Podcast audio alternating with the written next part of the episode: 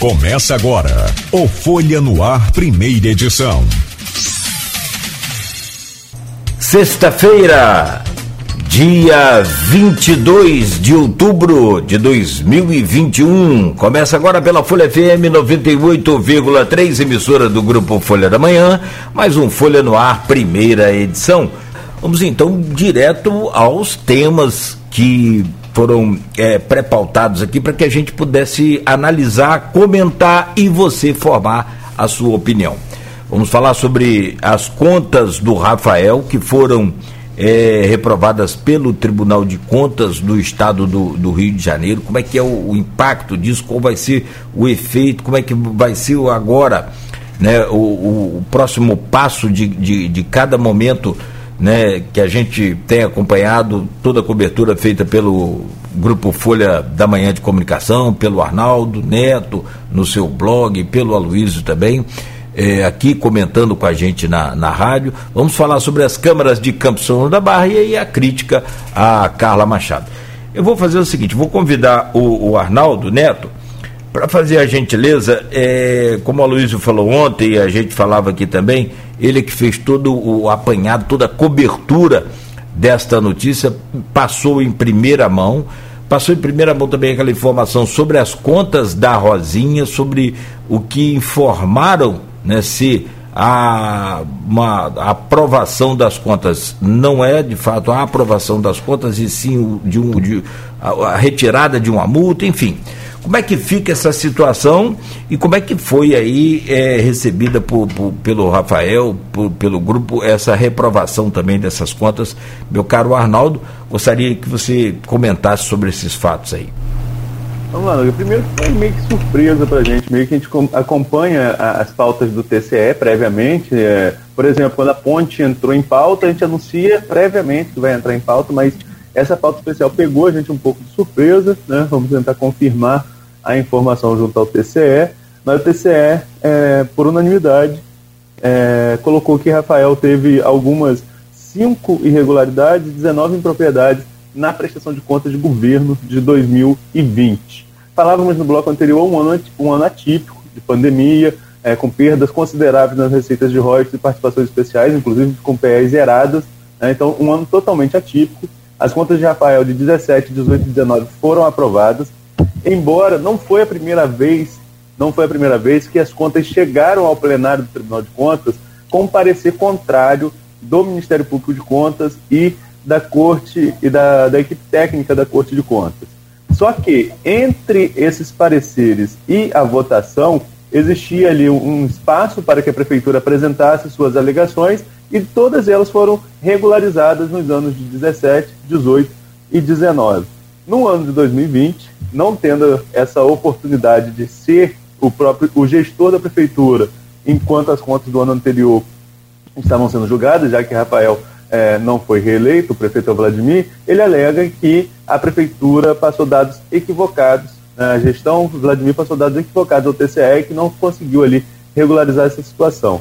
Eu costumo dizer que impacto na vida da população com a reprovação das contas, ele não existe, né, um impacto direto a partir de agora com a reprovação das contas. O que existe é um certo atestado de que o dinheiro público foi mal administrado no ano anterior. O TCL dá esse, essa avaliação, mas cabe ressaltar que o TCL recomenda uma reprovação das contas e essas contas é, são encaminhadas à Câmara, que é o órgão responsável por julgar as contas do gestor.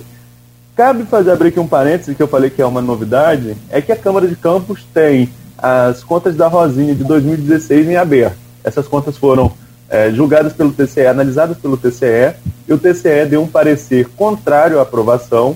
Esse parecer foi enviado à Câmara, a comissão analisou esse parecer do TCE rejeitou, esse pare, é, rejeitou parecer, as contas, ou seja, seguiu o parecer. Esse, esse, essa decisão da, da, da, comissão passa ao plenário, é uma segunda etapa, vem do TCE, passa pela Comissão de Finanças e Orçamento, foi ao plenário, o plenário também seguiu a recomendação do TCE e reprovou as contas de Rosinha, lá em 2018. Agora, em 2021, a nova legislatura anulou todos os atos. A Luísa até falava sobre isso, muitos juristas contestam, né? o Carlos Alexandre, por exemplo, é, e muitos outros contestam se esse seria o caminho para a anulação da, dessa, dessa reprovação das contas, se isso não deveria acontecer por vias judiciais e não no próprio legislativo, a atual legislatura revendo um ato da decisão anterior. E essas contas estão na gaveta do presidente da Câmara, na gaveta de Fábio Ribeiro, por um simples motivo. O governo não tem votos para aprovar essas contas de Rosinha. Precisa de 17 votos para aprovar essas contas de Rosinha, e o número de votos da base ali fica entre 11 e 14, dependendo da pauta.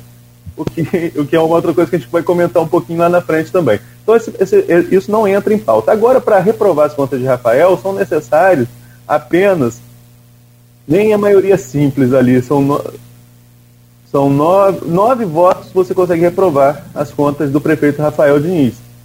E a Câmara não precisa, e aí que é a grande novidade, né? Porque é, na, em tese a gente imagina o quê? Que tem que respeitar a cronologia. Que a Câmara deveria votar primeiro as contas de Rosinha, que são de, referentes ao ano de 2016, para depois votar de Rafael, referente ao ano de 2020.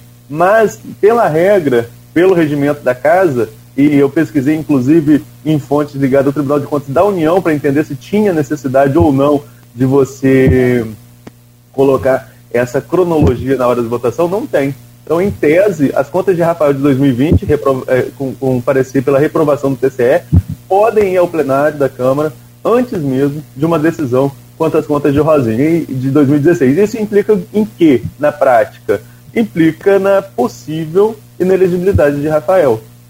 Como nós estamos com um grupo de oposição, opositor ao grupo de Rafael, que é o grupo do Vladimir, com maioria na Câmara, isso pode acontecer já que é, quem pauta, quem é o responsável pela pauta, é o presidente Fábio Ribeiro, com quem vou tentar falar mais tarde para trazer essas novidades sobre essa cronologia aí da Câmara na edição de amanhã da Folha. É, deixa eu trazer o, o Aloysio também, é claro, evidente, nesse, nesse assunto. E você comentava, né, Luiz, ainda ontem, né, nós recebemos essa semana o ex-prefeito Sérgio Mendes e ele ressaltava que num dado momento de que o Rafael poderia ter vários erros, vários é, é, é, cometido vários erros, mas era né, uma administração é, honesta. E agora, com a reprovação dessas contas, o que, que muda nisso tudo aí, Luiz? E principalmente nesse cenário todo, né? Mas eu queria é, começar a comentar isso. Lógico que Arnaldo está cobrindo, tem muito mais informações no, o jornalista está com uma pauta, né? ele está pleno de conhecimento da pauta. Então, desde que ele começou a cobrir, e cobrindo muito bem, eu, como elogiei aqui ontem, vou elogiar hoje, apesar do furo aí de Rodrigo Maia, mas foi um bom, bom trabalho. É, eu, Arnaldo falou uma coisa que eu queria comentar inicialmente. Que Arnaldo falou que o, o grupo garotista comemora o verbo que ele usou, comemora e não está não tá, não tá faltando com a verdade. Comemora a indicação do TCE é, pela reprovação das contas de Rafael. É. Acho que isso é revelador, né? se você comemora um indício de, de, de desonestidade do seu adversário, você implicitamente está tá, tá, tá dizendo o meu adversário é tão desonesto quanto eu. Então, se for isso, eu acho que os garotistas deviam botar um pouco a mão na consciência e ver o que estão revelando quando eles comemoram a suposta desonestidade de um adversário político. Né? E, sinceramente, eu não vou entrar no mérito das contas, a Raul já falou aí, é, acho que também, mesmo Arnaldo está apurando, é difícil ter sua opinião sobre isso. Eu, tem que ser especialista em administração pública, em contabilidade, jurista, para poder ter. Ter juízo de valor, ah, merecia, não merecia, por quê? Né? Fato é que. É, fato é que. É, foram é, foi recomendada a aprovação, foi unanimidade. E o, o TCE, depois que passou por aquela operação Quinto do Ouro, ele foi saneado, né? Ele foi saneado. Agora, realmente, como a Rafa colocou, vou dizer que chega a ser estranho, mas é, é inusual e não ter a pauta, essa pauta não ter sido adiantada. Geralmente é, né? Aí eu prefiro gerando especulação. Rodou nas redes sociais, por exemplo, um vídeo do. do eu vi em algum lugar. Hoje em dia você vê as coisas e não nem lembro nem onde, onde foi, né? Mas eu vi um vídeo é, quando ainda se especulava, e, e Arnaldo, aqui, o, o, o, principal trabalho de Arnaldo não foi nem noticiar a, a, a indicação para reprovação das contas de Rafael. Teve gente na mídia de campos de expedições.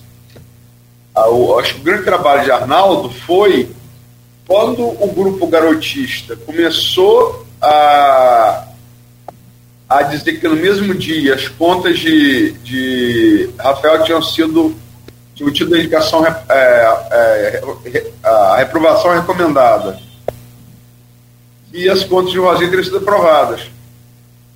Eu me lembro que eu dormi muito cedo, é, de quarta para quinta. Pô, bateu o telefone, que horas era aquilo? Não, eram nove horas. Era mais cedo, era quase oito. É, eu, eu, eu dormi bem cedo. E o telefone era Arnaldo do Mimi Grog e tal, ele falando que. Viu aí, eu falei, não, não estou vendo nada, estou dormindo. É, não, que as contas de Rosinha estão dando que foram aprovadas e não foram. Só um dos fatores que levou para que levou para reprovação foi sanado, um deles, mas são vários outros. É um, um salário de chicão, que ele paga a mais e tal e uma multa gerada por conta disso, essa multa teria sido, teria sido anulada. E esse, esse único detalhe, as contas de Rosinha foram, repro, foram reprovadas com várias coisas, né, várias coisas. Esse único detalhe teria sido sanado. Mas não há, isso, isso não tornaria, isso não mudaria o relatório do TCE para indicar a aprovação. Não, continua indicando a reprovação. Mas fica isso na cabeça, até porque a Arnaldo me acordou para falar isso. É... Eu vi circulando um vídeo, e, e, quero crer que naquele momento, quer dizer, isso foi na noite de. Hoje é sexta-feira, na noite de quarta-feira. E quando eu acordei tal, acordei fui fazer programa com você, entrevistamos o menino, o Danilo Barreto, ontem, né? E no correr do dia eu vi, vi um vídeo e que era da, da, da Câmara Municipal de Campos, né, que tinha sido da noite anterior, quando ainda estava se divulgando que no mesmo dia o, o TCE indicou a reprovação de Rafael e teria mudado para indicar a aprovação de Rosinho, que não era verdade. Como Arnaldo, a revelação de Arnaldo é, foi a que revelou isso. Vi um vídeo do vereador Marquinhos Bacelar é, ainda dando, a, dando corretamente a indicação a indicação, a reprovação de Rafael, mas ainda dando informação equivocada que no mesmo dia teria mudado o parecer das fotos de Rosinho, que Arnaldo revelou que não é verdade. Ele falou da Câmara e é da milho para égua, e está entrando milho. Rapaz, eu acho o seguinte, se eu for fazer uma acusação dessa contra o Tribunal de Contas do Estado, que o irmão dele, deputado Rodrigo Bacelar, e hoje secretário de governo, conhece muito bem, ia ter muita certeza do que está falando, para não ser, no mínimo, para usar um adjetivo brando, leviano, né? É, para não ser leviano. E até usou uma frase de Feijó, sem dar crédito, política só falta boi voar. A frase é de Feijó. Então, como diria Lula, menos, né? Menos. É, é preciso muito. Essa, essa coisa de internet hoje. Ela... Não, mas não foi na internet, não, foi na tribuna do Foi na tribuna, Não, né? sim, sim, não, mas, mas, mas, então, mas é, é, o que eu ia dizer. A, a fonte dele talvez tenha sido. Né? Internet. internet, algum grupo, alguma coisa. Cara, tem que pesquisar. Não, bem, ainda que fosse verdade que você não pode é atribuir isso. Ele fez o que o juiz do Alceni fez e custou, manda, e custou uma suspensão da, Alceni. Sim. Ele, sim, sim, sim. É, em público, é até pior que o Alceni, porque o Alceni defende no grupo de WhatsApp, ele falou na tribuna da Câmara. É. Ah, eu achei de uma responsabilidade atroz, mas enfim, cada um sabe de si, né? É. Olha, diante desse. Ah, desculpa, pois não, Luiz. Não, é isso. diante desse fato, então, das contas do Rafael, eu tentei. É, e aí, para trazer justamente aqui para a gente comentar, é, buscar algumas informações sobre procedimentos e até mesmo o, o, que pode acontecer. Claro que ninguém tem bola de cristal aqui, a gente não tem o, o, o processo também em mãos, eu também não li o processo, li a, a cobertura do Arnaldo, e aí fica o seguinte: qual o próximo passo agora? Bom, fato, o tribunal rejeitou as contas de 2020. Ele tem prazo para recorrer. Bom, quais são os caminhos pelo é, Tribunal de Contas e quais são os caminhos pela Câmara. Eu consigo imaginar aqui, Tribunal de Contas, ele vai ter que juntar documentos, né, mesmo com aquela equipe toda que ele alega né, ter errado no envio dos documentos agora, né, de 2020, foi equipe de 2021, já não era dele, enfim. Isso vai ser difícil. Porém, mais difícil vai ser na Câmara Municipal. Porque para você é, votar a favor do, do, do, Tribunal de Contas, é fato. Você vai ali, pega o relatório lá, faz a, a votação favorável, segue o que o tribunal indicou. Muito bem. Agora, para quebrar esse tribunal, ele vai precisar de dois terços, que aí o número de vereador chega a 16, né? Dois terços. 17. 17, perdão.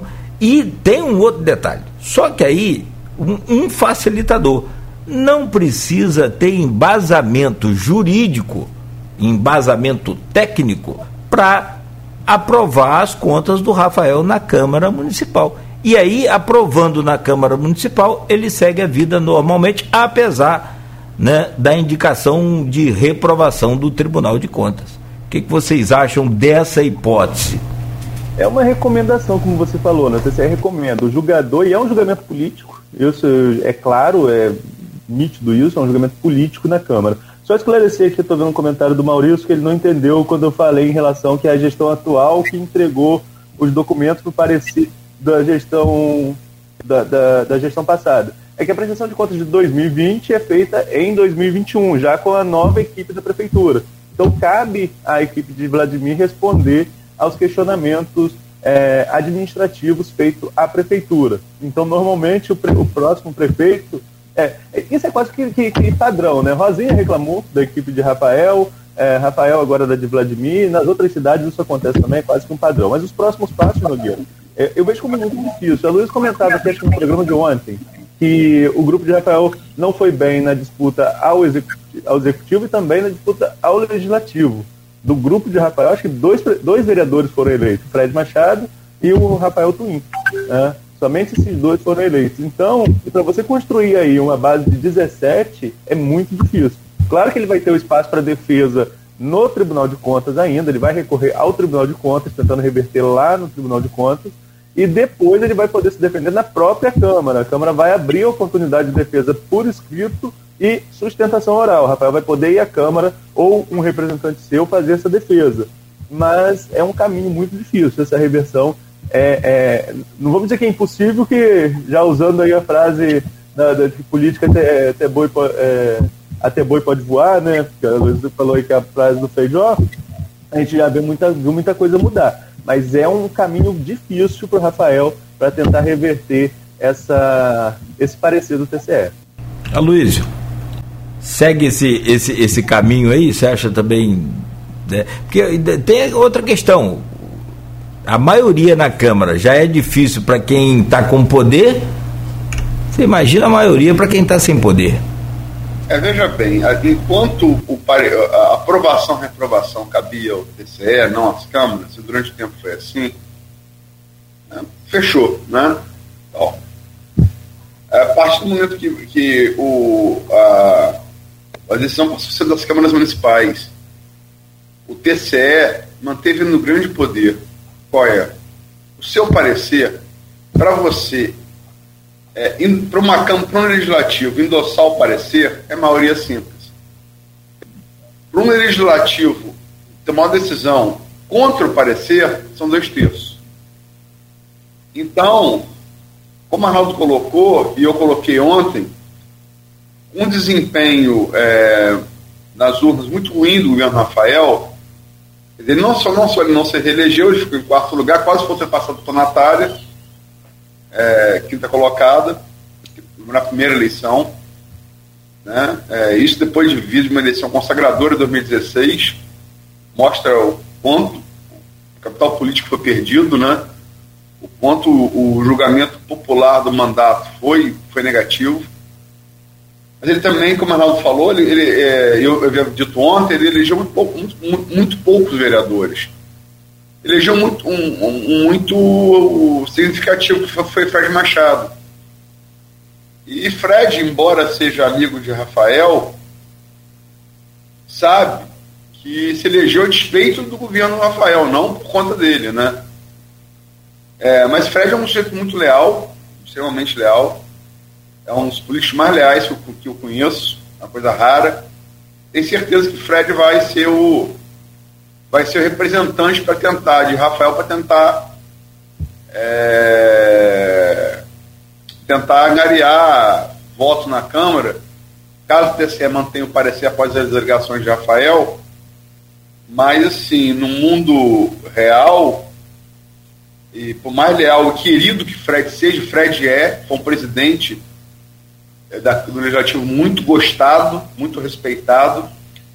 Eu concordo com o Arnaldo, acho quase impossível reverter.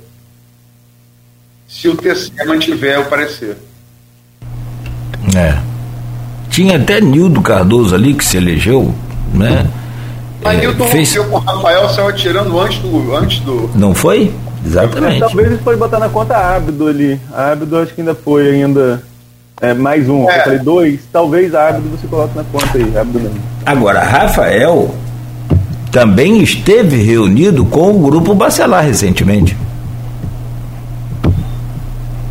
Que aí tem lá o Igor, tem o, o Elin Naim, que nós falamos aqui, tem o próprio Marquinhos.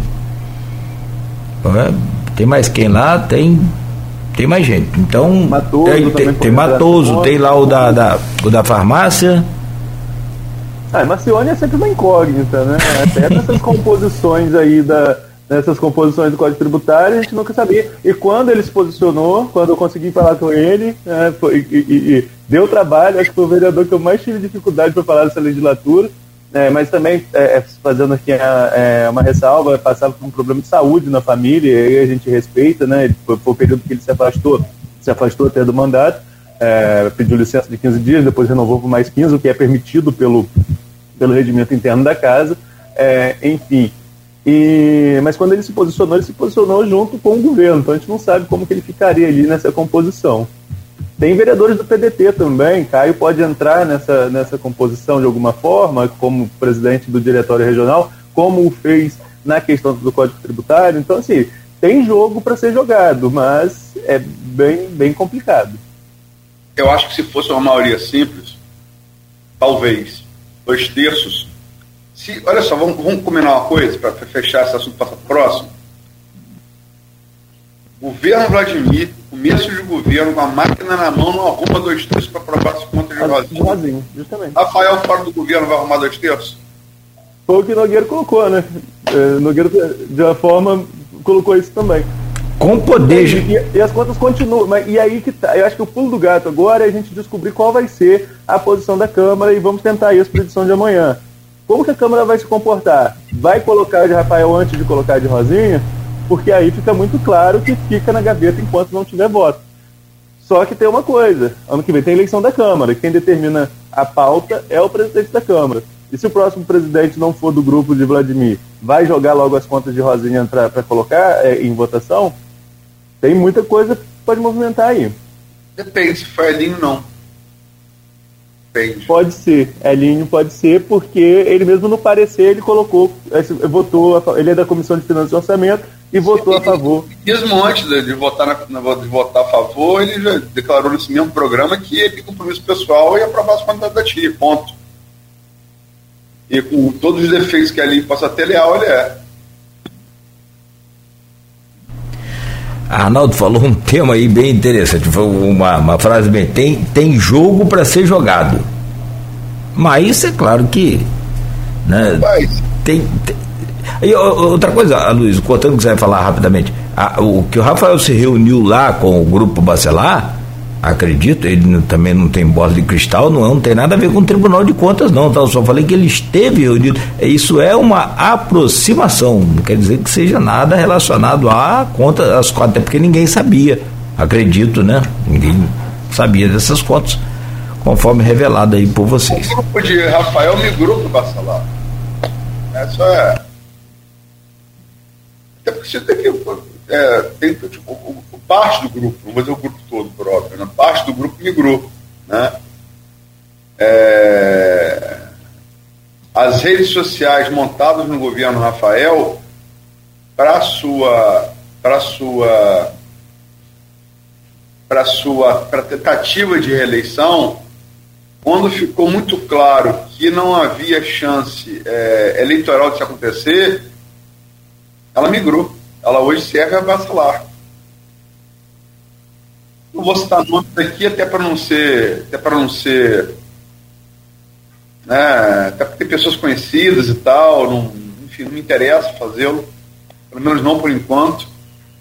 É, mas migrou esse, esse a, a, a o, o, o, como é que eu vou dizer isso?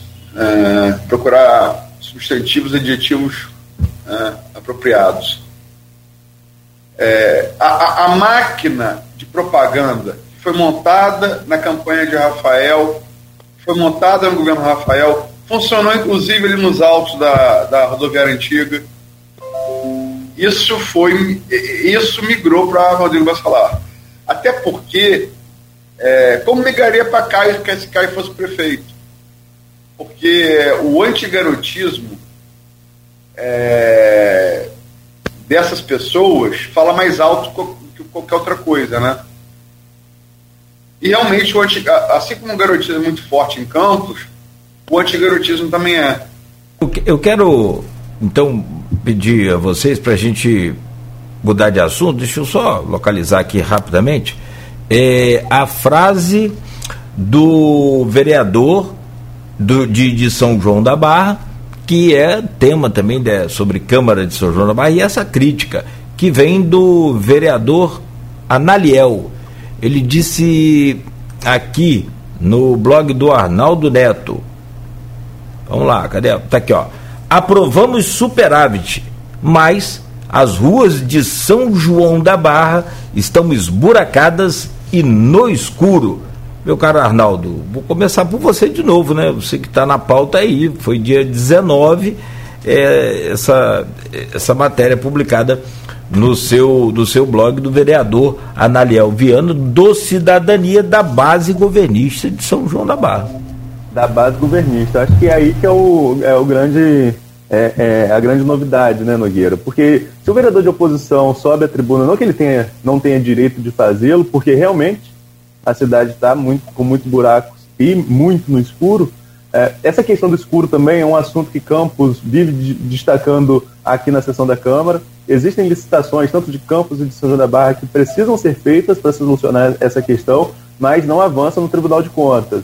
Mas quem precisa se posicionar em relação a isso são as prefeituras, tanto de Campos quanto de São João da Barra, esclarecer isso à população, né, que isso não está muito claro.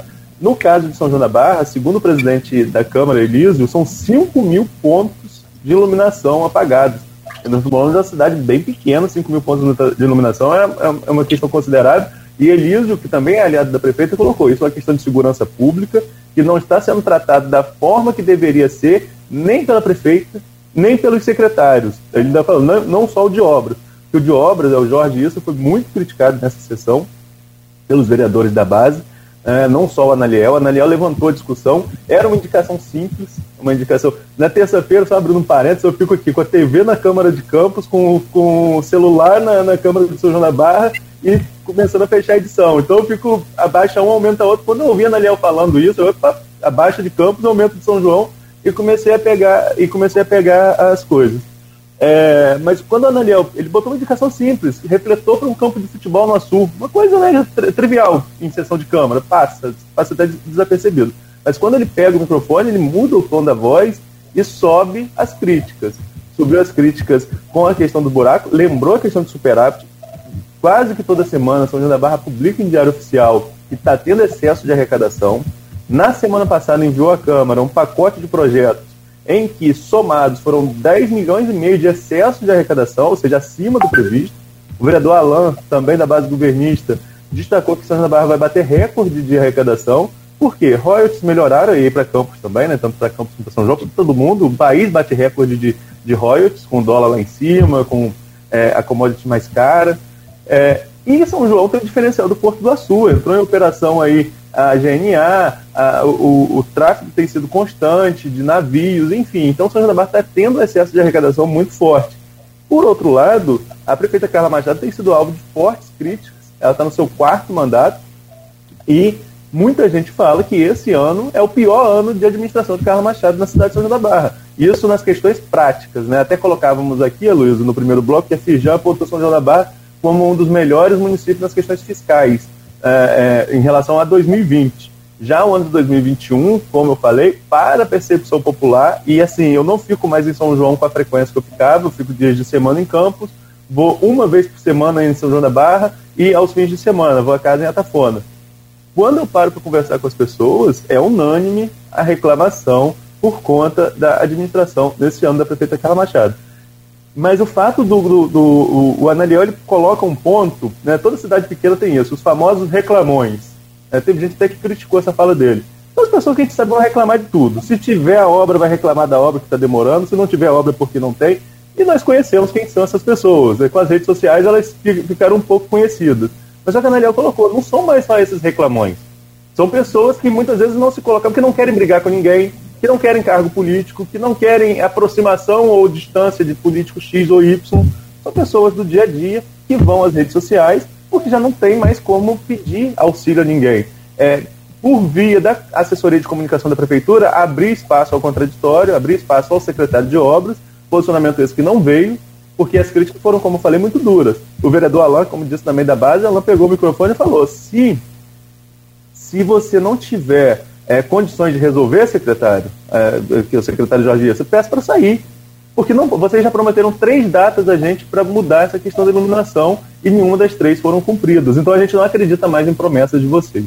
Então, assim, a situação é bem crítica e quem anda em São João da Barra vai ver que realmente, é, realmente a situação está delicada. Ontem vocês entrevistaram o Danilo aqui, Danilo é um que vai fazer vídeo e mostrar as coisas quando está em São João da Barra. Né? Eu não assisti a entrevista é, do Danilo toda, mas acredito que ele possa ter falado também essas questões de São João da Barra. Na frente da prefeitura tem um buraco.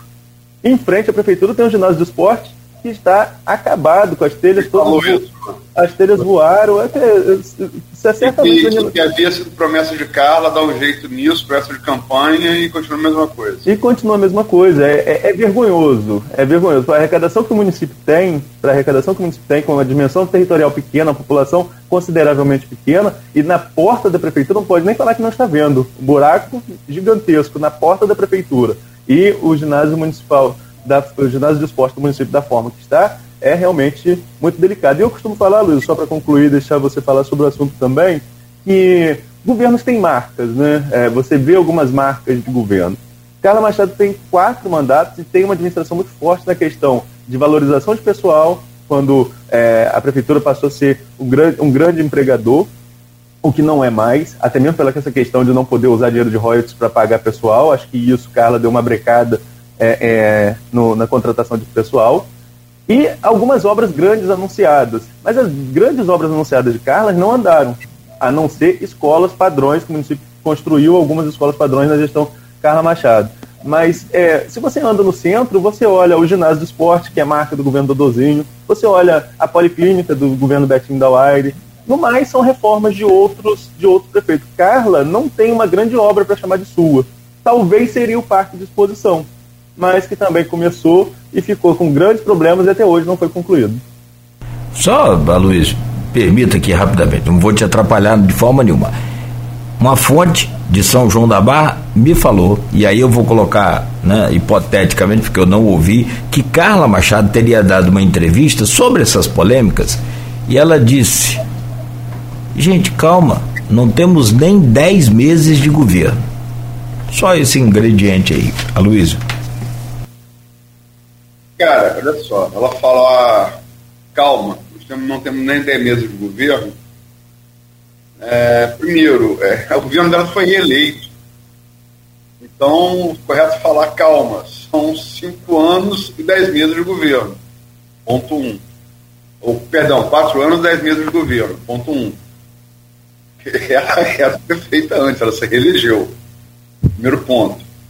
O segundo, vai lá, dez meses de governo. Vamos, vamos tentar separar Carla 2020 de Carla 2021. É meio difícil, mas vou tentar.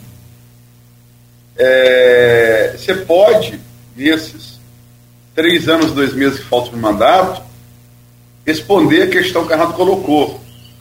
Uma obra para chamar de sua.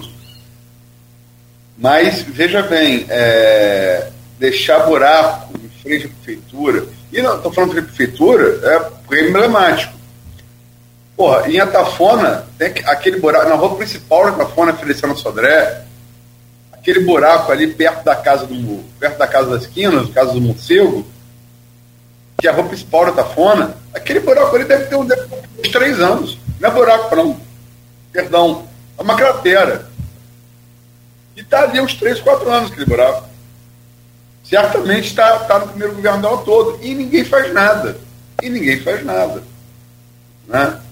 Então, é, é, eu acho que você pode ter, assim, calma, esse, esse calma se aplica, ressalvado que não são 10 meses, são 4 anos, 10 meses, ou se você considerar que, é, que Nego foi eleito por ela e que ela teve os dois governos antes, aí o pior, são 16 anos e 10 meses, você pode ainda, é, é, tipo assim, criar essa marca, essa grande obra para chamar de sua. Mas a questão de buraco e iluminação, gente, é como. Você pode falar, pô, calma, é, meu telhado está vazando, eu vou botar uma laje, beleza. Mas sua casa está com teia de aranha, privada entupida, é, sem lâmpada, aí não. Isso é, isso é dia a dia. Entendeu? Não está sendo feito. Ah, é, eu, eu, sinceramente, eu também, como Arnaldo, vou lá no final de semana, sempre destaco isso como destaquei aqui para afirmar, diante de seu Betinho e diante de seu Bruno Dauari, que Carla ia se eleger com 70% dos votos que se cumpriu. Você, você dois se lembram disso. Eu sou, eu, eu, eu, um, eu morei em Atafona há 11 anos. O que me dá outro grau, o Arnaldo Atafanense. É, a maneira como trata o veranista é uma, a maneira como se trata quem morou lá é outra. Né? E é, eu, é, diferente de muitos campistas, eu, eu não saio daqui com compra feita. Eu, eu faço açougue lá, faço supermercado lá, faço padaria lá, compro peixe lá, camarão lá. Dizer, então estou circulando. Açougue, né? É, ração de cachorro, é, produto veterinário, que tenho cães, como tudo lá. Então estou circulando, eu estou vendo. Você fica na fila, você conversa, você ouve. Eu não me lembro de um governo Carla Machado, já vi vários deles. Eu, eu porra, passei a morar lá no governo Anufo de Gal. Então peguei os dois Betinho, os quatro de Carla peguei o de Neco. Eu nunca vi um, um, governo de Carla, no de Neco já ouvi. E, vou ser sincero a você, eu só vi é, reclamações populares do nível que eu ouço hoje em dois governos. O governo de Ranulfo e o governo de Neco. É, é, e, e, e, embora seja de Campos, eu tenho, eu tenho, por ser mais velho, eu tenho mais memória que Arnaldo para trás. Né? Os dois governos que eu vi, São da Barra, que, geravam, que geraram o nível de reclamação popular que se houve em fila de padaria, houve em fila de açougue, houve em fila de supermercado, houve em fila de loja de ração, eu ouvi nesses dois, só nesses dois governos, Anufo e Neco. Vão combinar? Não foram governos exitosos e que brigam aí palmo a palmo para ver qual que é o pior. Né? Bom, são 8h31. Nossa, o buraco está quanto tempo em frente à prefeitura aí, Arnaldo? Tem uma ideia, mais ou menos? Eu não sei, não sei quanto tempo, mas é bastante tempo. É bastante tempo. É um problema com a SEDAI ali também. É um Se fosse com o Betinho da UAR. No, no governo Neco, esse buraco já existia, isso eu posso falar. Se fosse, que a Luiz falou, o buraco é, em frente à prefeitura é um, é, é, um assunto aqui simbólico, porque representa o, os outros buracos do município todo. Mas se fosse Betinho da UAR, o prefeito, e aí eu posso falar isso também um pouco que eu conheço São João da Barra e da política ali, o São Joanense estaria falando que é porque ele mora em Niterói e não vai à prefeitura, não iria à prefeitura. O que? Não estou dizendo se concorda, discorda é isso, estou só fazendo uma, uma sátira aqui sobre essa questão de administração.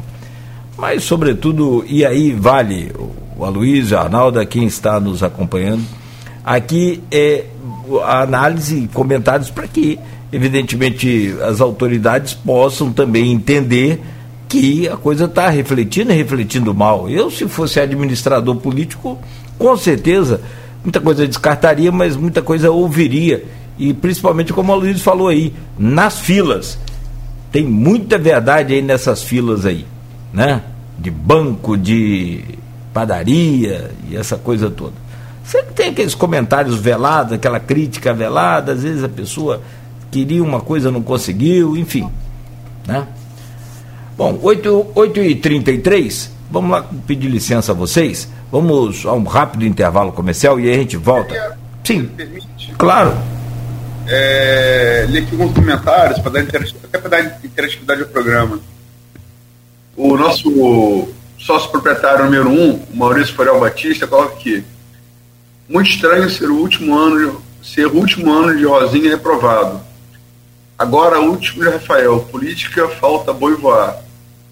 Com todo respeito, Maurício, não é estranho não, os últimos governos geralmente são, são é, é comum, pelo contrário. É, os últimos governos, é, os últimos anos de governo, Zezé Barbosa, é, vou citar uma frase aqui, Zezé Barbosa, que eu conheci, tive a honra de conhecer, foi um grande político de Campos antes de parecer garotinho, dizia: olha, final de mandato, você pede o café, demora meia hora, vem, vem, vem frio e, e de formiga.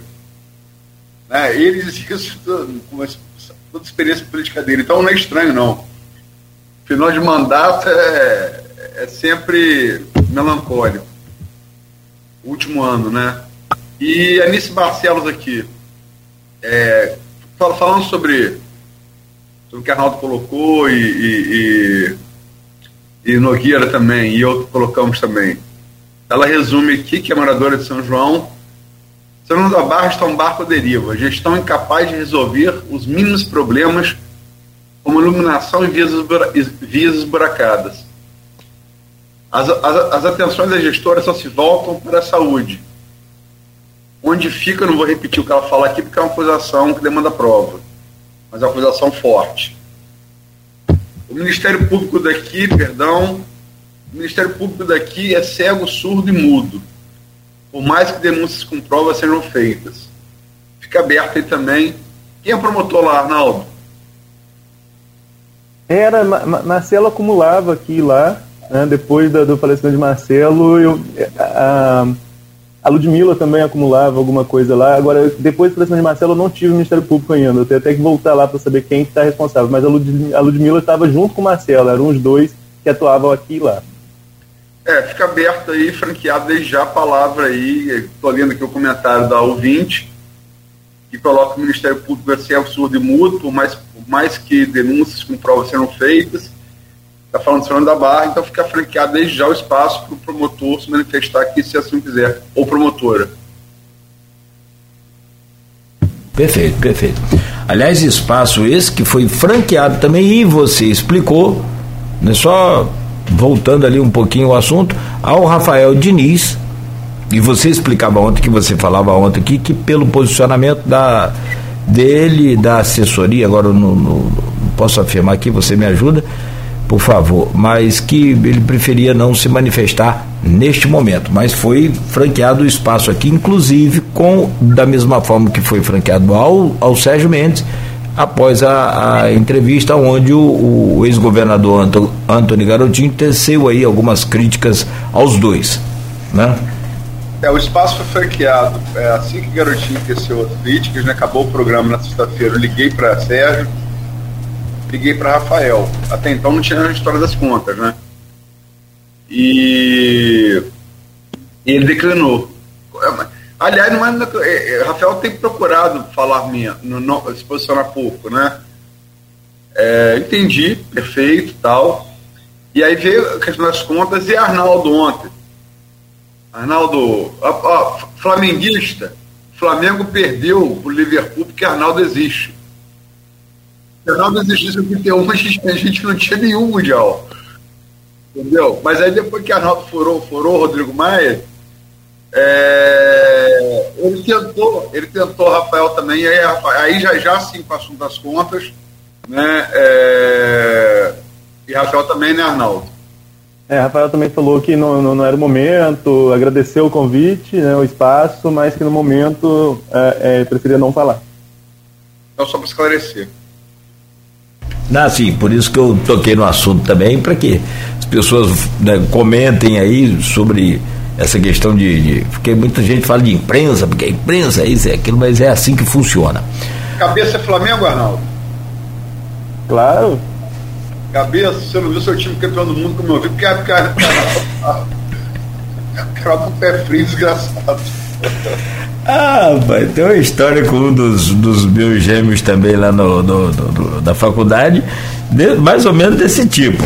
Fulano, tirou zero Tá ruim, hein?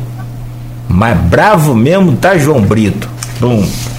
Betano, tirou zero. Tá ruim. Mas terrível mesmo tá João Brito. O professor brincava com ele e tá igual a Arnaldo agora, ó. Você tá danado. Arnaldo. Tá ruim, mas não tá pior do que Arnaldo. Vamos lá. São 8 horas e 39 minutos. Nós temos outros assuntos também quentes e não, não menos importantes, evidente que é no cenário nacional, mas que traz aí reflexos para a economia local brasileira, evidentemente, que é a CPI da Covid, o furo de teto para Auxílio Brasil e as eleições 2022, que há quem diga, até mesmo, foi até comentado pelo Luiz já aqui, que Bolsonaro pode vir até para deputado federal, mas perdeu o fórum, né, o foro privilegiado ele não quer. E aí? Nesse bloco a gente destaca aqui para análises né, de dos do Aloysio Abreu Barbosa e do Arnaldo Neto conosco hoje no Folha no Ar, assuntos importantíssimos e é, a gente começa falando da CPI da Covid. Deixa eu trazer aqui, meu caro Aloysio, e pedir a você para fazer a gentileza de abrir esse, esse bloco comentando esse fato, é, todo mundo já sabe, a CPI, né, o relatório já saiu, né, né, com todas as indicações ali, aquela coisa toda, é, e foi entregue também pelo Renan Calheiro, vai ser entregue agora aí na, na próxima quarta-feira. Bom, presidente da CPI da Covid, senador Omar Oziz, do PSD do Amazonas, deu Omar Aziz, ok? É, deu uma entrevista ontem na Globo News ele disse o seguinte: abre, abre aspas aí. É, o Ministério Público vai ter que ser mágico, entre aspas também, para não pedir a punição de ninguém diante do que foi apresentado no relatório final da comissão. Então, Luiz, é, gostaria que você começasse aí, por gentileza, essa, essa, essa pauta, esse assunto nesse bloco, por favor. Rapaz, CP da Covid. Eu vou repetir o que eu disse aqui ontem, não tem muito, muito, muito, muito falar além, além disso. É, eu nasci em 72, tenho 49 anos. Eu acompanho política, eu assim, eu tenho memória. Ah, esse é meu presidente Desde Ernesto Geisel. Eu vivi num meio né, que propiciava, jornal, propiciava tomar consciência das coisas, talvez antes que as mais crianças. Eu era criança, por óbvio, quando o Geisel. Ainda bem, né? Quando o Geisel era presidente. Então, Mas me lembro, me lembro eh, do final do governo Geisel e me lembro assim, já com bastante nitidez dos governos Figueiredo em diante. Aí Figueiredo, Sarney, Collor, Itamar, Fernando Henrique, Lula, Dilma, Temer, Bolsonaro. Me lembro assim, com bastante nitidez desses governos. Nesse período, nós tivemos dois presidentes é, afastados do cargo pelo instrumento do impeachment. É, um foi Collor de Mello em é, 1992. E o, e o, e o, é, o motivo é Collor usou de caixa 2 de campanha, o dinheiro que ficou do caixa 2 de campanha, depois já no governo para comprar um Fiat Elba, esse foi o motivo para que o ouvinte, telespectador, fique bem é, informado, que levou ao afastamento de Collor. E, e a, a, se destacar a Collor depois foi inocentado pelo Supremo, tá? Não estou aqui defendendo o governo Collor, não, foi um desastre. Mas entre achar o governo um desastre e querer se, e, e, e justificar o impeachment, há diferença, né? É, depois tivemos uma presidente afastada e em 2016, primeira presidente, primeira mulher para presidente, a presidência do Brasil.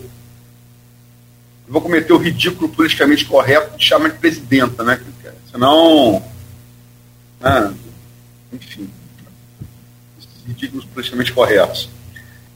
O presidente foi afastado. E o motivo do afastamento de Dilma foi Dilma cometeu ou não pedaço fiscal e se cometeu? Isso era um instrumento que é, foi cometido também presidentes, presidentes anteriores, como Lula e Fernando Henrique, que foi? Ou Dilma cometeu num patamar assim inaceitável, como de fato também foi? Então a discussão levou ao afastamento de Dilma é Dilma cometeu ou não pedalada fiscal? Pedalada fiscal é ou não um crime? Correto? Nós estamos discutindo hoje se o presidente nosso é genocida ou só cometeu crimes contra a humanidade. Vamos combinar que mudou o patamar da discussão, né? Mudou um pouquinho, né? E se, independente do que Augusto Aras fizer, que todo mundo que todo mundo todo mundo considera mais um advogado-geral da União que o procurador-geral é, Procurador-Geral da República, ele, a Lindor, ainda mais que ele, que é a subprocuradora dele, né? Essa, sim, essa foi a boi voar. Essa, essa, essa é, processou Arthur Lira, é, ofereceu denúncia a Arthur Lira. A, Arthur Lira vai para ser presidente da Câmara e aliado de Bolsonaro, ela retira a denúncia contra Arthur Lira. Você foi voar. Né?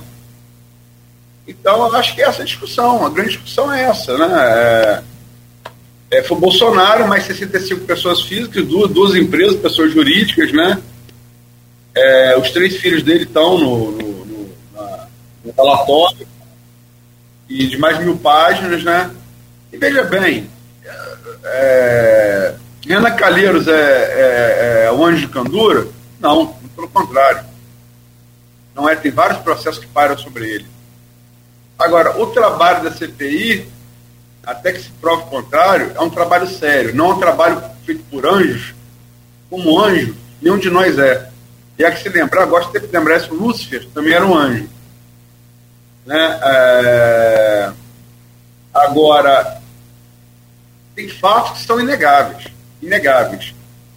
E comprovados por, prova material, por testemunho, né?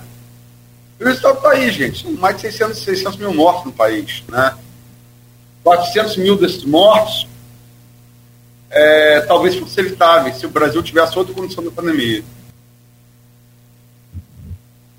Só, Luiz, eu, desculpa, mas é, é, tão evidente, como você falou aí, tão evidente que eu até me empolguei aqui. Mas, até hoje ele não tomou vacina.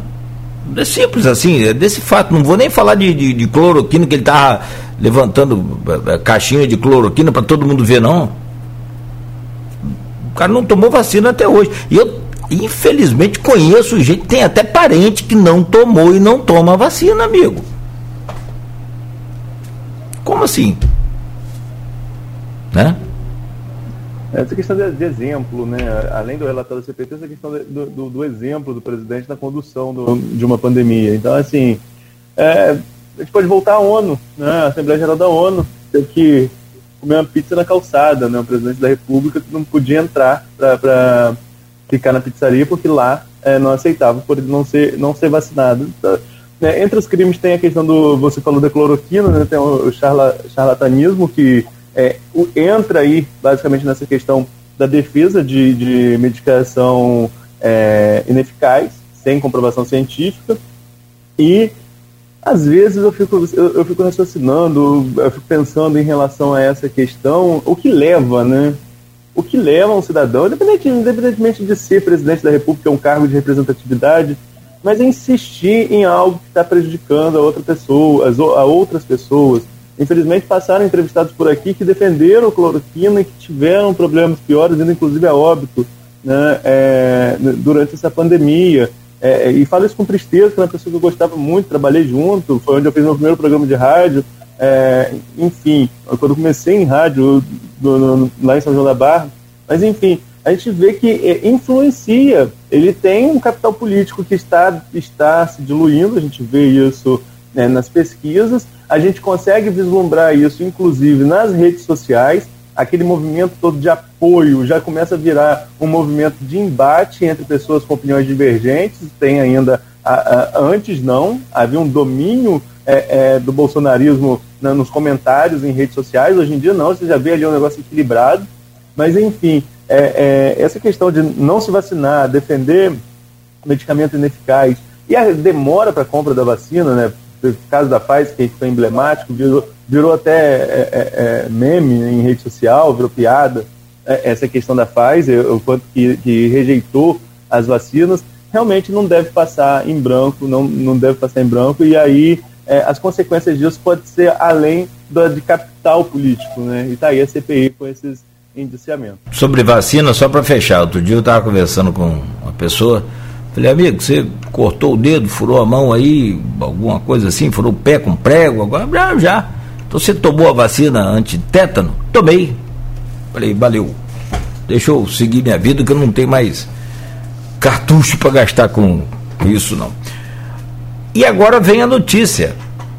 É, é, sobre esse tema de, de, de próximo que a gente vai falar, o furo do teto para o Auxílio Brasil que está em média 189, depende né, de cada família, cada casa, uma média de 189, 190, que é o Bolsa Família, já mudando de nome para o Auxílio Brasil, tentando imprimir essa marca aí do Bolsonaro, e passa a 400 reais, o que fura o teto em pelo menos 60 bilhões, alguns estimam em 80 bilhões.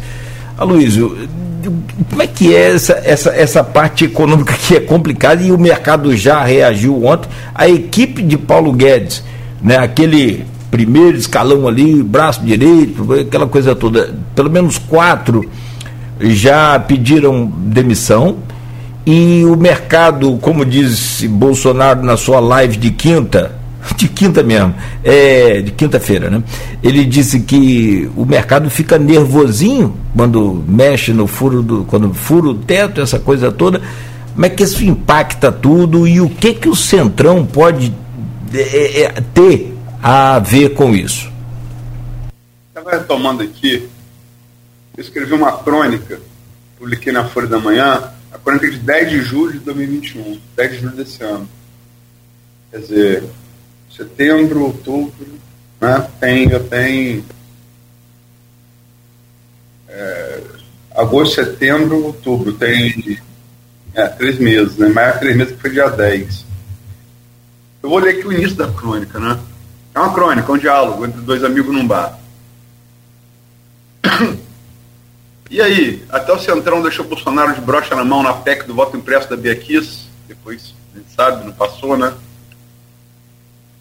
Enquanto tiver insumo para chupar do governo, antes de deixar o bagaço, travarão os mais de 100, 120 pedidos de impeachment na Câmara. Quer dizer, é, o, o, a gente discutiu isso aqui ontem, e até na questão das câmaras que a gente podia levantar, a gente ia levantar lá no primeiro bloco, não levantou, só levantou uh, para Arnaldo falar da postagem dele, do vereador criticou Carla pelo abandono de São da Barra.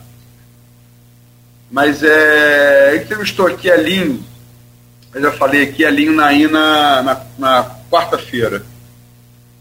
E aí ele falou, não, porque interessa o, o prefeito Vladimir quer dividir o, a, o legislativo. E sem ter esse juízo de valor sobre o que a Aline falou, eu falei, ó, isso tem outro lado da moeda. Você tem um legislativo que quer deixar o presidente, que é um presidente fraco, para poder é, governar no seu lugar. E se tem exemplos aqui tem exemplos aqui, é, na quarta-feira. O que Bassalá fez, Marcos Bassalá, o pai, fez com o presidente da Câmara, muito, muito, uma liderança muito forte, marcou a época, né, muito corajoso. É, e tudo que, aquilo que o Mocaibe nunca foi, né? Mocaibe é tímido, é, vamos botar tímido, para usar um, um, adjetivo, né? Um adjetivo brando. Foi enquadrado. É, pelo, pelo, pelo presidente forte, presidente forte como Bacelar. Depois você teve aquele movimento, aí Arnaldo já estava trabalhando como jornalista, teve aquele movimento ali no final do governo Rafael, a gente falou, eu falei que no Maurício, no final do governo o cara está fraco realmente, está sendo no poder, onde Igor Pereira, aliado dos Bacelar, é, com, era G7, G8, tentou enquadrar Rafael, barrando um pacote, um, pacote desse, como que o Vladimir tentou mandar do governo, mas Rafael tentou mandar no final. É, com regras de compliance para você pagar a complementação de SUS dos hospitais, por exemplo, trazer uma série de coisas ali. E é, isso foi de 2019 para 2020, final de 2019. É, inclusive propondo, é, propondo que você tem um percentual de remanejamento. O orçamento é peça fictícia. Ah, vou prever gastar tanto em saúde, prever gastar tanto em infraestrutura, por exemplo. Sei lá, um milhão em saúde, sustando, falando aleatoriamente. 500 mil em escola, por exemplo. Sustando, tá? Seu valor é fictício. Aí, pô, a escola veio a pandemia, tive menos gasto saúde, por ter pandemia, tive mais gasto que estava previsto, correto? Então, vou tirar dos 500 mil da saúde, 400 mil para jogar, é, perdão, da, das escolas, para jogar para a saúde. Está precisando mais, escola precisando menos. A escola fechou e saúde tem. A pandemia teve muito mais demanda. É, é, esse remanejamento, que chegou a ser 50% no governo Razinho, depois baixou a 30%, eles queriam colocar 10%. Né? E Fred, Fred Machado, no movimento com, com Vladimir, impediram isso e deram, deram uma volta nesse G7. Mas, enfim, era um momento de um governo fraco em que Igor é, e um grupo de vereadores queriam emparedar o governo. Né? É, o, o, governo Vladimir admitiu erros de mandar propostas muito, muito a toque de caixa para o governo, propostas complexas, muito, muito pouco tempo para estudar, no que estão absolutamente errados, como o próprio, o próprio é, presidente da Câmara, Fábio Ribeiro, e o próprio Vladimir admitiram aqui, estão errados mesmo. Agora, até que ponto também esse movimento não é para tentar emparedar o governo fraco? Você sabe por que Vladimir é prefeito e não é Caio? Provavelmente porque Caio e Rodrigo, que tinham um acordo, Rodrigo Bassalar, que tinha um acordo antes da eleição, e foram entrevistados nessa mesma rádio como aliados, romperam o acordo. Por quê?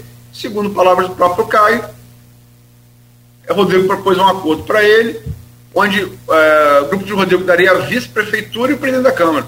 Ora, alguém que quer ser prefeito um vice e o presidente da Câmara, pessoa. Você casa com a mulher e na hora da lua de mel você chama lá o, o, o, dublê. É mais ou menos isso.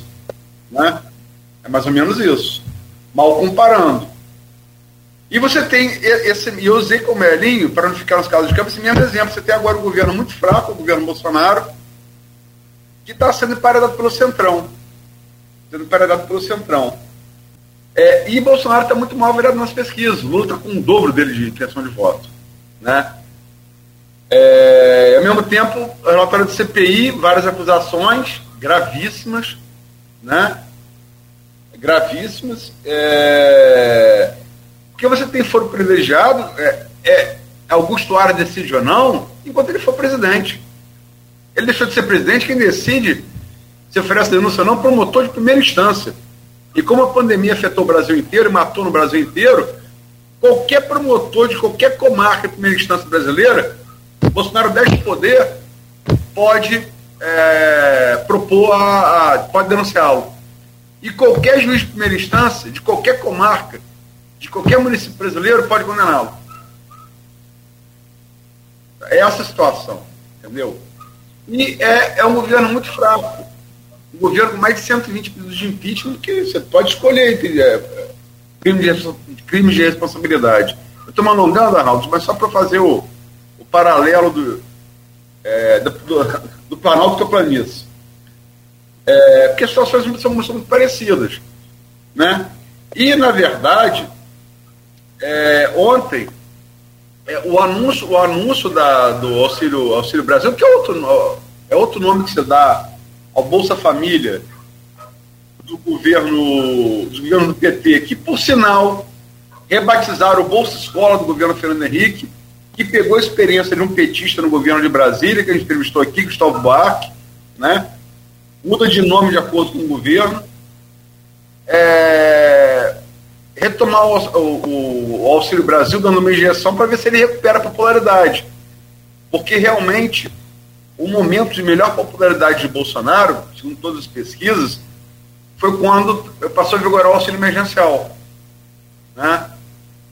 É, ele realmente aumentou, sobretudo onde ele é mais fraco, que, que são nas classes populares. Bolsonaro tem, tem um nível relativo de voto. O eleitor de Bolsonaro assim, é, é muito bem definido pela, pelas pesquisas. Ele é homem, ele tem é, acima de 60 anos, e ele ganha acima de, é, ele ganha é, 10 salários mínimos ou mais. Quer dizer, ele é, é, o tiozão do WhatsApp, né? A gente conhece vários aqui, inclusive nossos colegas. Né? É o perfil clássico. Mas para é, ele estender isso para as classes populares, que são oposto do, tio, do tiozão do WhatsApp, né? ele precisa de. É, ele está tentando fazer esse auxílio, esse auxílio Brasil. Né? Só que não tem de onde tirar. A última esperança dele seria a PEC dos precatórios. O que é precatório? É dívida, é, sei lá, Nogueira caiu num buraco na BR-101 com um carro, é, sei lá, quebrou a perna, ficou seis meses sem trabalhar, é, tem que fazer fisioterapia, tal. Nogueira processa a União. Pede é, é, indenização por dano moral, por exemplo. Né? Aí ele vai para a justiça, leva um tempo, a Nogueira ganha em última instância, ele tem direito. Então são, são essas várias ações precatórias, né? Essas várias ações. É que está com pouca chance de passar no Congresso. Né? A, a, reforma do, do imposto de renda, que poderia ser outra. Esquece também, não vai, não vai sair. Né? CPMF, ninguém vai, ninguém vai votar, então não tem de onde tirar. Então, é, a PEC do, do teto de gastos, que foi implementada ali no governo Temer, ela impede de você gastar é, além, além da reposição da inflação do que você gastou no ano passado. A gente chama de PEC do teto de gastos. E vão fazer a toque de caixa esse programa, que é eleitoral, para tentar é, eleger Bolsonaro. É, só que não, não explicaram o dinheiro vai sair de onde. Aí é, Paulo Guedes é, recuou e falou que, ah, deixa o teto, ou a gente abaixa o teto, ou a gente levanta o teto. Pô, o liberal fala isso, é brincadeira, né? Liberal, quer dizer. Então o teto, eu sou maior que Arnaldo, eu sou menor que Beto. Eu, eu decido isso. E aí, quatro secretários, né? Que foram da equipe inicial de ali, a equipe liberal considerada muito boa pelos economistas, pediram boné.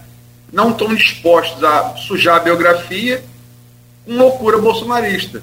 Ao que parece, Paulo Guedes está. Desculpa, Arnaldo, desculpa, Cláudio, desculpa, ouvinte, não estendi demais. Não, não, mas é, é justo, é por aí mesmo. E tem também, foi anunciado ontem na, na, na live lá, o, o, o Bolsonaro anunciou um vale para o caminhoneiro de 400 reais também.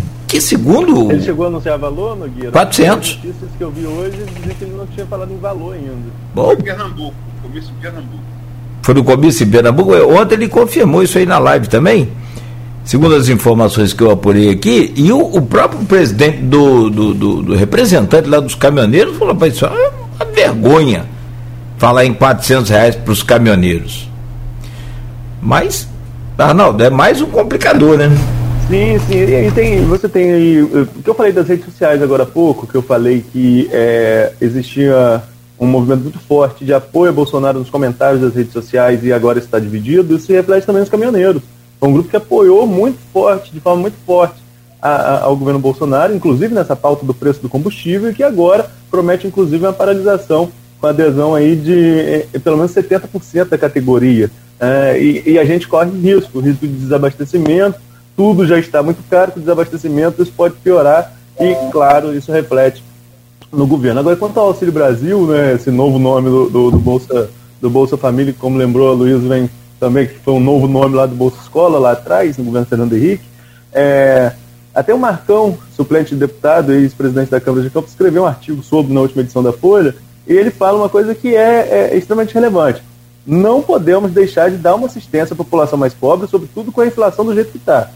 Agora, de onde vai vir esse dinheiro e como vai ser esse gasto, realmente é muito complicado. E aumentar dessa forma é, em, em ano eleitoral, só não vê quem não quer que a atitude é totalmente eleitoreira. né? porque é um governo que fazia críticas, inclusive, né, à questão do Bolsa Família. Falava que é, é, era um gasto não desnecessário, mas exagerado. E no, no último momento vira a chave e quer colocar um, um, um auxílio desses de 400 reais, que no final das contas, 400 reais hoje, né, para quem vai ao supermercado, sabe 400 reais não dá para mais quase nada. Né? Hoje, quando você vai ao supermercado com 100 reais, você volta com uma sacola com algumas coisas e olhe lá. O preço está muito alto. Se for a pé. Se for a pé, que se for de carro, E aí pagar combustível não dá nem pra sacola, né? É verdade, mas tem que pagar a sacola também, tem isso, né? Tem, essa, tem, tem esse adicional, mas enfim. É, é, o valor não resolve a vida de ninguém, porque às vezes, Luiz, eu até comento isso aqui algumas semanas quando falo sobre o programa social, tem gente que fala que o auxílio emergencial de 300 reais é um absurdo, tem gente que não quer trabalhar por causa desses 300 reais. A gente que vai a um restaurante, muitas vezes nossa conta é de 300 reais. E as pessoas que falam isso são pessoas que pagam a conta de 300 reais numa noite e acham que 300 reais dá para a pessoa sobreviver o mês inteiro. Não dá. Na condição que o país está, 300, 400 reais não salva a vida de ninguém. Mas é importante ter uma política de assistência consciente. Então é importante que você tenha um auxílio federal, mas no último momento virar essa chave, parece, está muito claro que é uma atitude eleitoreira. Sobre o. Só pra gente fechar aqui, para ter que falar da eleição ainda, 2022, já são 9 e 9. Ó, o benefício proposto a caminhoneiros deve ser de 400 reais e custaria ao governo 4 bilhões de reais. Sem explicar a fonte, para variar, Bolsonaro defende o auxílio a caminhoneiros e admite nova alta do combustível. E aí vem, líder dos caminhoneiros diz que a oferta de Bolsonaro é, entre aspas, piada de mau gosto. Agora, eleições 2022. Teve um cenário colocado aqui ontem pelo Aloísio que foi, claro, evidente, be- bem repercutido aí. Ah, eu recebi vários comentários sobre ah, essa eleição estadual. A grande. é, é, como é que eu vou colocar aqui? A grande tacada de mestre do, do Eduardo Paes, que é também, conforme colocou aqui o Aloysio pessoalmente, né, ao Eduardo, a noiva preferida nessas eleições de 2022, que ele consegue fazer uma conexão a de 2024 e, naturalmente, a de 2026. Você você comenta isso, Aloysio? Eu vou repetir o que eu disse, é, que escrevi. É, vamos lá. Paz cumpre a promessa é, de, de cumprir integralmente seu mandato de prefeito, promessa que ele fez na campanha do ano passado, e de não sair para governador, correto? Então, ele disse isso aqui, inclusive, nesse programa, correto? O que, que Paz, o que, que Paz, prefeito da cidade do Rio, é? Ele é, como eu disse para ele aqui, ele até gostou, é a noiva preferida. Né? Todo, mundo, todo, mundo, todo mundo quer, quer, quer casar com ele. E isso também foi dito aqui, confirmado aqui, pelos candidatos a noivo. Foi dito por Cláudio Castro, aqui não, no, no, no, impresso, e aqui nesse programa de rádio foi dito por quem? Por Marcelo Freixo e por Rodrigo Neves. Foi dito aqui assumido que, que procuram, que estão querendo aliança, sim, com o Eduardo Paes. Perdão? Até o Paulo Ganime? Acho que falou também. O Paulo, se, se, se, sendo sincero, não me lembro se se perguntou ao Paulo. Mas, logicamente, se, se o pai quiser apoiar, ele vai querer. Ah, alguém aqui, se fosse candidato governador, não ia querer o apoio do pai? Você não ia querer, não, Arnaldo? Claro que sim. Nogueira ia querer? Pode, sem dúvida. Abraçava logo pra lua de mel. É. Bora. Prometia lua de mel cumpro pra ter, pra ter o apoio. Ah, então, enfim. Ele vai na, na segunda-feira e confirma que seu pré-candidato é o Felipe Santa Cruz, presidente nacional do OAB. E está marcado, é, um, é, é, o primeiro encontro que pai se elegeu pelo DEM, né? Prefeito e depois mudou para o PSD. Agora, amanhã vai ser o primeiro encontro nacional do PSD no Rio de Janeiro, desde que Paz foi PSD que vai servir para é, Vaio Kassab, presidente da legenda, lideranças importantes do PSD Nacional, que é um partido, é um partido é, é, substancial, um partido de médio para grande, né? É um partido, talvez, talvez partido grande. Perdão. Então, ele vai lançar amanhã o, no Rio o Felipe Santa Cruz, presidente da OAB Nacional, como seu pré-candidato. As convenções são é abril ou maio, Arnaldo, ano que vem? As convenções agora são em agosto, entre julho e agosto. Julho e agosto, mais próximo, para encurtar a eleição, né? Isso. Então, ele tem, de, de desde que lançou, amanhã, que vai oficializar a pré-candidatura de a pré-candidatura de Felipe Santa Cruz até julho e agosto, segundo informação de Arnaldo aí, que são as convenções, para confirmar ou não isso, né? E Felipe Santa Cruz, eh, Santa Cruz, por mais que seja conhecido presidente da OAB, não tem voto. É, ele é. Ele, ele tá, ele tá para Eduardo Paz como Haddad teve para Lula na última eleição presidencial. É um poste, né? A luz é, é, é outra. A luz de Haddad é Lula, a luz de, de Felipe Ou seja, Eduardo Paz pode descartar Felipe Santa Cruz a hora que ele quiser. Né? De agora até uh, julho, agosto, segunda. Uh, julho, agosto, não é isso? convenções. Isso, né? isso. Então pode descartar. Ele, mas ele põe o bode dele na sala, ele, para o partido, fica bem, porque ele deixa claro que ele vai buscar ampliar o máximo que ele puder as bancadas estadual e, fe, federal do PSD no Rio de Janeiro, né? E tem cacife para isso. Então ele fica bem no, no PSD, no novo partido dele. E aí, quer dizer, não sou é, Cruz, é, é, Felipe da Cruz. Ele está sinalizando para Cláudio Castro e para o Bolsonaro, que é até. Bem, se supõe que seja aliado do, do de, de Bolsonaro, ele está assinando aqui. Eu tenho um candidato que não vai oferecer o menor perigo a vocês. Menor perigo. Não tem chance real nenhuma, né? De ganhar a eleição. Então tranquiliza Cláudio Castro, tranquiliza Bolsonaro, que supõe ser aliado dele.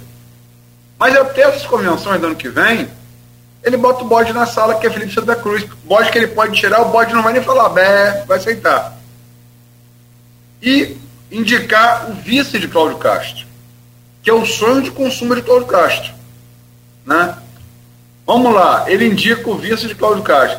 E, e essa indicação tem mais chance de acontecer se, se ocorrer o que se especula que possa ocorrer, a gente vai estar entrevistando Siciliano aqui na sexta-feira que vem, que é parte de, de, dessa, dessa, dessa, dessa arquitetura, é Lula presidente, Cláudio Castro é, apoia Lula presidente, já teve aí encontros com o Papá, é, que é ex-prefeito de Maricá, do PT, apoiar Siciliano, que é do PT, para senador, e Cláudio Castro.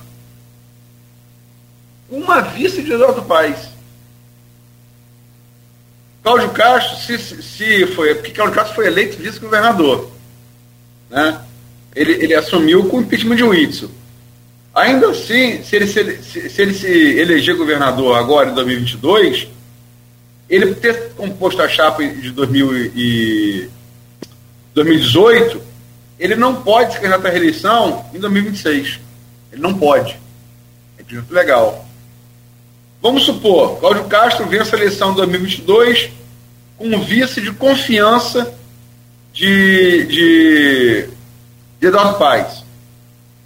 Cláudio Castro não pode ser lançado em 2026 governador. O que Cláudio Castro vai fazer? Nove meses antes, ele vai sair, como manda a legislação, para vir, sei lá, deputado federal, senador. Ok? Manter foro, que a gente falou aqui de Bolsonaro, manter um mandato. É, é, é muito cedo para você projetar com exatidão, mas é muito provável que Eduardo Paes seja um candidato fortíssimo à sua reeleição em 2024, né? É muito provável, né? É, se Eduardo Paes se reelege em 2024, prefeito, se, e se agora na seleção de 2022 ele é, elege Cláudio Castro com vice da confiança dele, e Cláudio Castro certamente vai sair nove meses antes, Eduardo Paes chega em 2026 com a prefeitura e o Estado do Rio na mão. Se fizer bons governos, e fez bons governos no Rio, a despeito das acusações aí que versam sobre a, a Esclovete Lopes, e essas acusações né, da, da época da, da Olimpíada, de, de compra de voto para de corrupção, ele fez boas, boas administrações que marcaram o Rio de Janeiro, isso é um fato. Né? Você imagina se ele chegar lá com esse fato por novas, novas boas administrações, em 2026, um governo do, do Rio, Estado do Rio na mão e com a prefeitura na mão. Ele tem cacife para ser governador fácil e, quiçá, presidente da República. Logicamente, aquela coisa, né, Claudio Nogueira? Falta combinar com os russos. É aquela velha tem máxima. Lógica, tem muita lógica. E eu estou pensando aqui justamente nos russos que no caso são os eleitores. Você já imaginou? Eu acho que não, mas é mais um ingrediente para você ficar até meio-dia. Mas você já imaginou o eleitorado né, fluminense resolve votar em massa em Santa Cruz? Não votou em, em Witzel, rapaz? Ah, mas são situações diferentes, Cláudio. Lá tinha o Bolsonaro, o Witzel pegou a carona no mito. Sabe lá o que, que vai acontecer até a eleição? Que esse tal de algoritmo que está aí é, arrastando a vida de muita gente, às vezes até. Você, você sabe como é que é?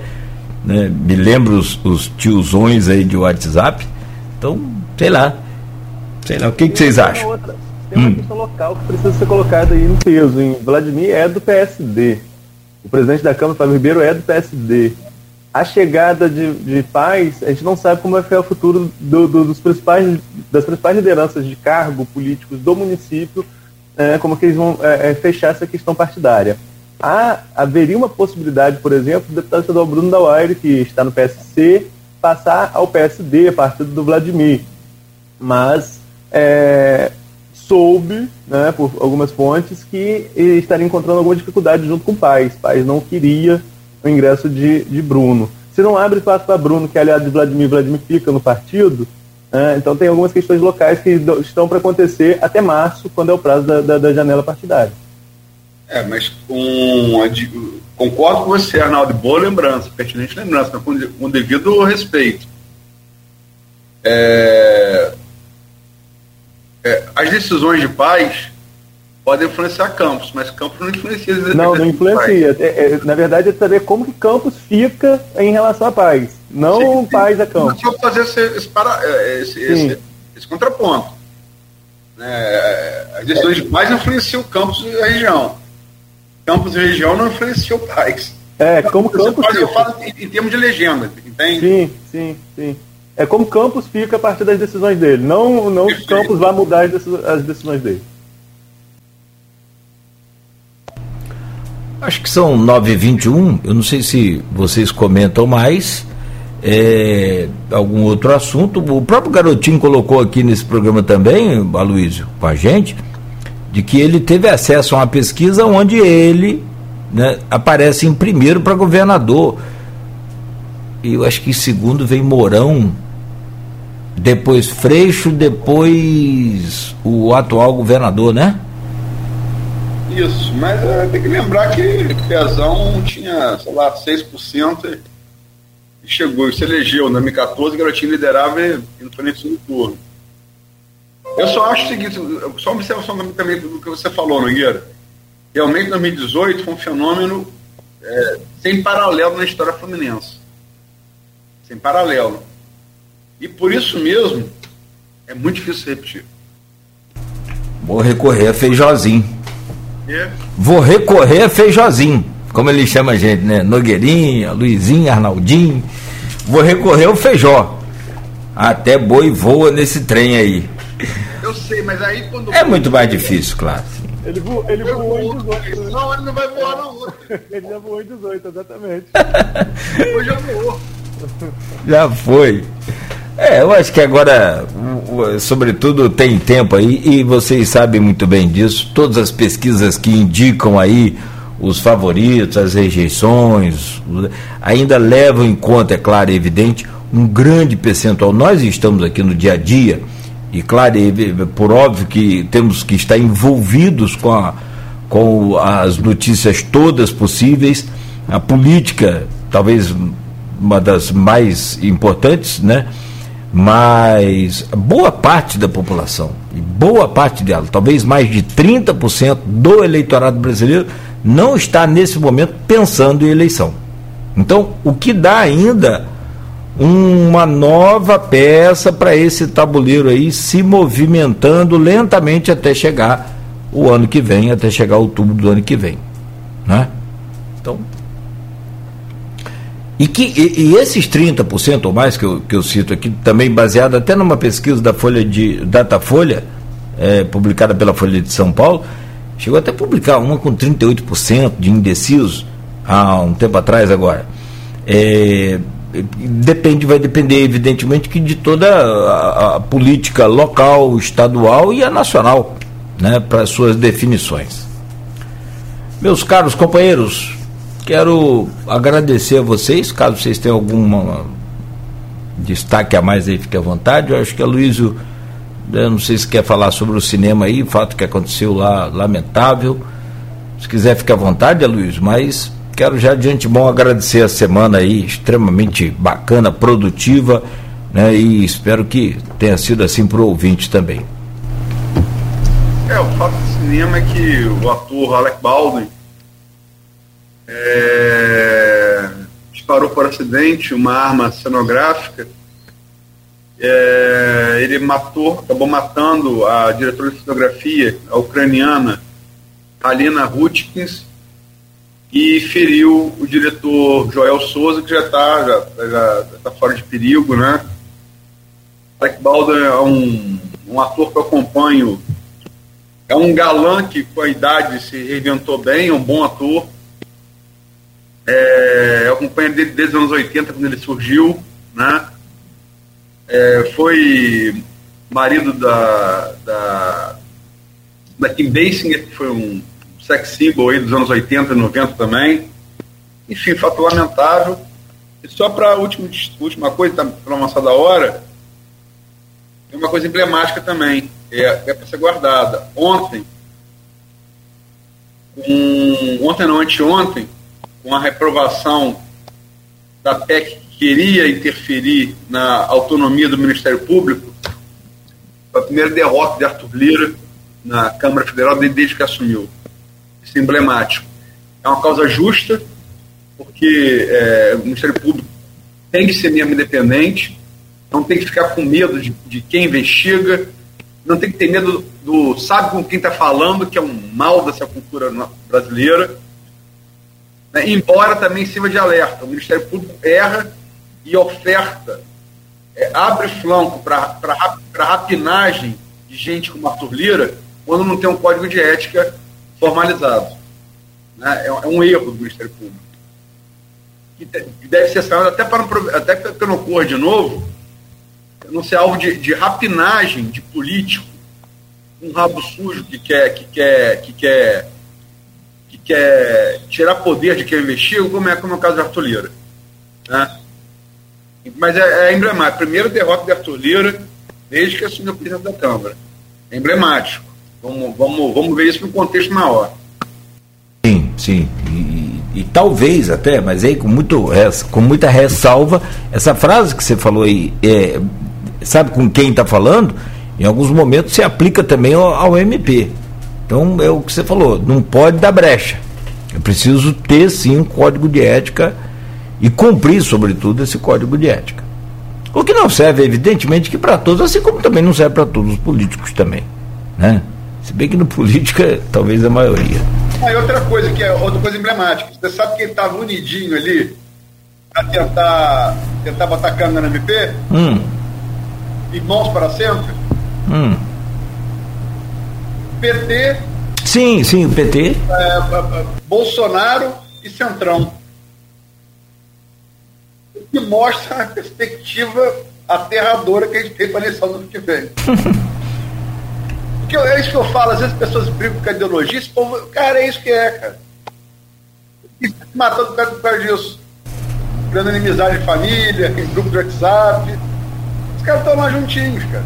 É. Querem botar canga e quem tem o poder de investigar nesse país. Justamente quem prometeu. Por que será? Será, será que, é porque, é porque tem condutas ilibadas que se espera de homens públicos? E ninguém se mata por causa desses caras. Sem ganhar nada. Se mata, não. Se mata e aí entra no, no literal, literalmente. Não toma vacina. Tá aí, ó. Tem postagem aqui no Face aqui. No... É, tem, um, tem um imbecil aí falando aí. Sinceramente. É lamentável, é lamentável, porque se você perceber, ele tem família, tem amigos. Eu, agora. Vou, vou dar um nome aqui, como é, é o nome do, do figura minha aqui, que comentou aqui. É... Bibi Amaral, meu filho, olha só. Não toma vacina mesmo de, de, de, Covid, não. Na próxima campanha da fitosa, se inscreve, por favor.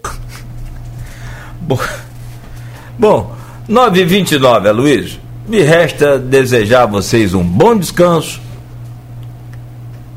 um bom final de semana e até semana que vem. Muito obrigado, Luiz. Você não fala nada? Obrigado. É. Obrigado. É, o bom descanso seu é, é que me deixou mesmo. Sexta-feira que vem vai ser ao vivo, né? Então, ao vivo, ao vivo, vai ser presencial, né? Então. É, você vai ter bom descanso. Nada é ruim, hein? Vamos trabalhar todo mundo de jeito, vamos produzir. Mas tá bom, Luiz. Obrigado, Nogueira, obrigado, Arnaldo, obrigado, ouvinte, telespectador. Bibi, meu, Bibi Amaral, meu filho, por favor, você e sua família, a humanidade, toma vacina. Toma é sim, é.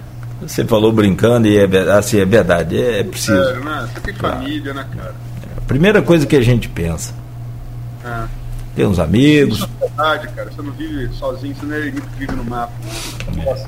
E eu não, não boto minha mão no fogo também, de forma nenhuma, se o mito não tomou essa vacina lá escondidinho. Os filhos tomaram.